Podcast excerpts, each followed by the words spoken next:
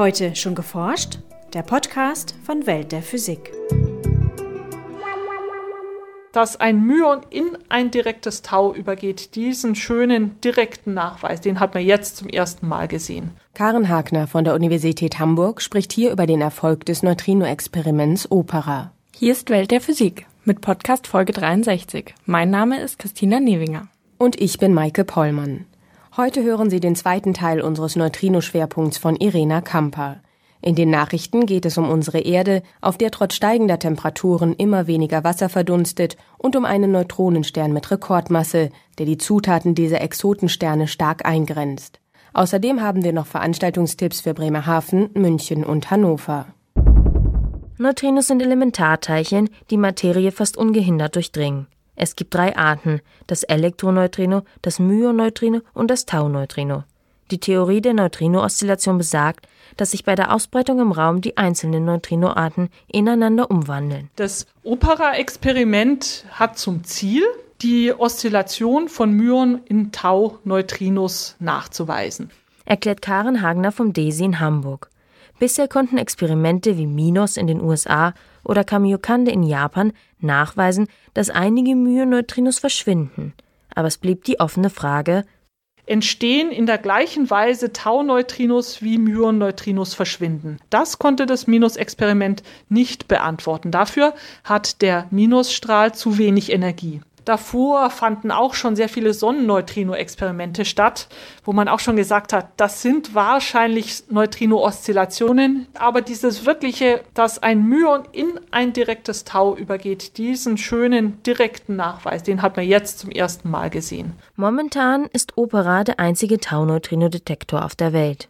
Es gibt allerdings einen Vorläufer und das war der Donut Detektor in Amerika, mit dem das Tau-Neutrino entdeckt wurde. Der Nachweis des Tau-Neutrinos ist besonders schwierig. Es wurde erst als letztes der zwölf Fundamentalteilchen im Jahr 2000 entdeckt man muss erst mal ein bisschen ausholen, wie man so ein Tau-Neutrino überhaupt nachweisen kann. Also zum Beispiel ein Elektroneutrino weist man damit nach, man lässt es auf irgendeinen Kern prallen und dann entsteht dabei sein Partnerteilchen des Elektron. Und Elektronen kann man schön nachweisen. Ein Myonneutrino weist man nach, indem man das Myon auf den Kern prallen lässt. Damit, äh, danach entsteht sein Partnerteilchen des Myon. Und Myonen kann man wunderbar nachweisen. Die machen 20 Meter lange Spuren. Die sind am schönsten zu sehen in jedem Detektor. Das Problem ist beim Tau-Neutrino, wenn man das auf einen Kern schießt, entsteht das Tau-Teilchen. Und leider ist das Tau-Teilchen so extrem kurzlebig, dass es schon nach einer Strecke von unter einem Millimeter zerfällt. Also es fliegt nur einen Millimeter und dann zerfällt es zum Beispiel in ein Myon, das dann wieder 20 Meter fliegt. Beim Opera-Experiment werden im Forschungszentrum CERN bei Genf Protonen auf sehr hohe Energien beschleunigt und auf einen Materieblock gelenkt. Bei der Kollision entstehen Teilchen wie Pionen und Kaonen, die wiederum zerfallen und dabei Myonneutrinos aussenden.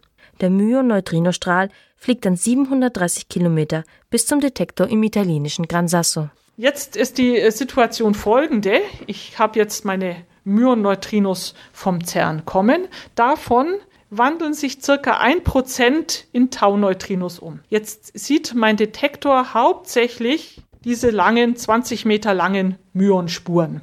Aber einige dieser Myonspuren sind auf den Zerfall eines Tauons und damit auf ein Tauneutrino zurückzuführen. Was ich machen muss, um Tauteilchen zu finden, ist also bei diesen langen Myonspuren ganz vorne zu gucken, ob da vorne dran nicht ein kleiner Millimeter großer Knick ist. Weil die Reaktion mit dem Tau-Neutrino so selten ist, muss der Detektor ein möglichst großes Volumen haben. Opera ist 20 mal 10 mal 10 Meter groß und enthält 1800 Tonnen Blei. Und dieses große Volumen muss ich jetzt sehr fein abtasten.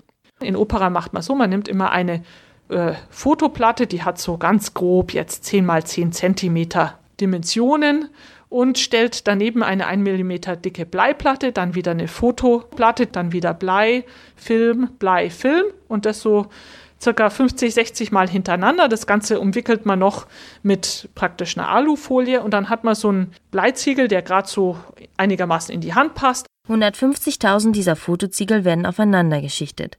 Reagiert ein Neutrino mit einem Bleiatom, entstehen geladene Teilchen. Nur diese sind im Detektor als Spuren sichtbar.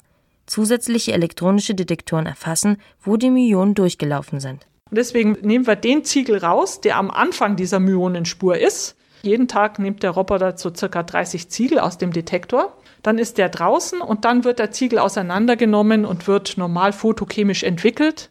Der Film wird dann automatisch abgescannt und digitalisiert. Und das wird natürlich dann elektronisch doch wieder zu einem 3D-Elektronikbild von diesen Spuren zusammengesetzt. Und erst dann kann man sehen, ob am Anfang dieser Spur ein 1 Millimeter großer Knick ist. Also ein Riesenaufwand und vor allem auch für die Bildverarbeitung eine Herausforderung. Man muss also diese zig und hunderttausenden von Fotoplatten automatisch abscannen und die Bilder digitalisieren und hat dann aber ein sehr, sehr präzises Werkzeug, um Teilchenspuren zu sehen.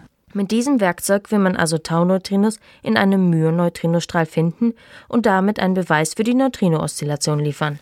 Und in diesem Jahr ist das gelungen. Man hat ein Tauneutrino gesehen, aber wir müssen eben noch zeigen, dass das statistisch signifikant ist. Das heißt, wir können bei dem einen Neutrino noch nicht so weit ausschließen, dass es nicht doch Untergrund ist. Wo muss man noch weiter suchen, dass man mindestens noch so vier bis fünf Tau-Neutrinos finden.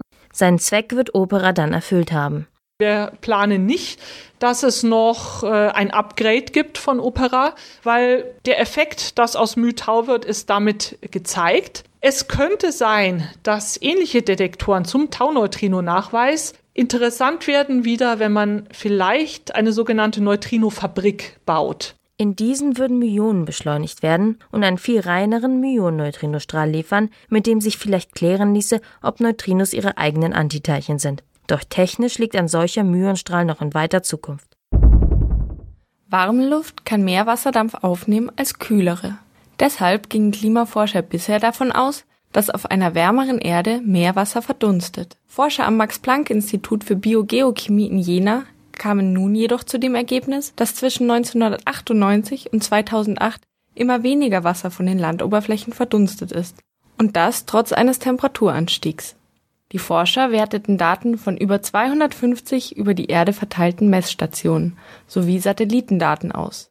Diese Daten enthalten Informationen über den weltweiten Wasseraustausch zwischen Biosphäre und Atmosphäre.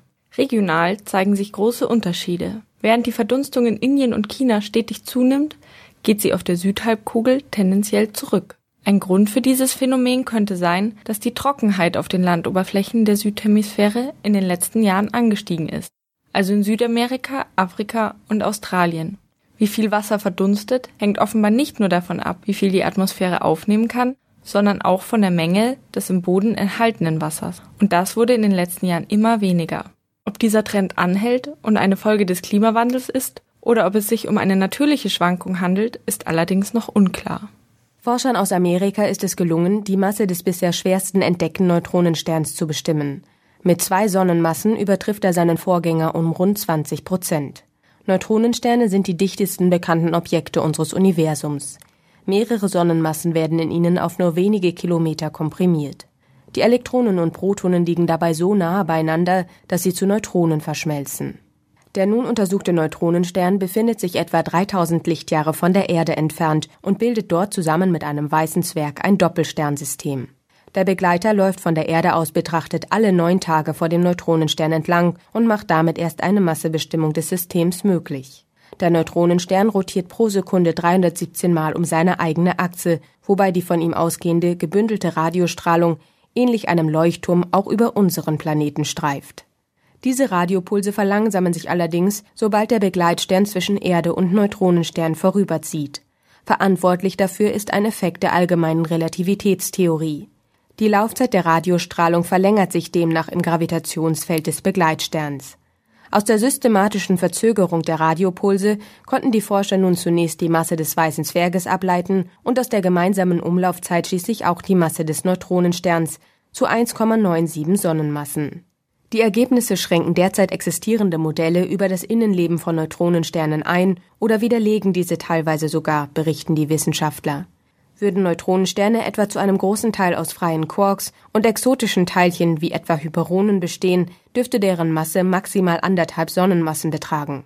Die Zusammensetzung von Neutronensternen muss also noch einmal überdacht werden. Über die Fortschritte bei der Entwicklung eines Tsunami-Frühwarnsystems für Europa informiert ein Vortrag über seismologische Untersuchungen im Golf von Cadiz. am 3. November von 19.30 Uhr bis 20.30 Uhr am Alfred-Wegener-Institut in Bremerhaven. Um dem Klimawandel zu begegnen, sind kreative Ideen gefragt. Ein kontrovers diskutierter Ansatz ist die Kühlung der Erde durch technische Mittel. Mit diesem sogenannten Climate Engineering beschäftigt sich der Vortrag Lasst uns die Erde kühlen.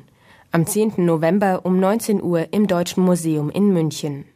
Droht der Menschheit Energieknappheit? Kann die Energieversorgung durch regenerative Energien gesichert werden? Dies und weitere Fragen sind Thema im Wissenschaftsjahr 2010. Die Frage nach einer nachhaltigen Energieversorgung, die zugleich sicher, wirtschaftlich und verträglich für unsere Umwelt ist, ist auch Inhalt der Vortragsreihe Energie und Innovation. Vom 11. bis 18. November im Museum für Energiegeschichte in Hannover, jeweils von 17 Uhr bis 19 Uhr. Das war's für heute. Bleiben Sie wissenschaftlich und laden Sie uns auch nächstes Mal wieder herunter. Welt der Physik wird Ihnen präsentiert vom Bundesministerium für Bildung und Forschung und der Deutschen Physikalischen Gesellschaft.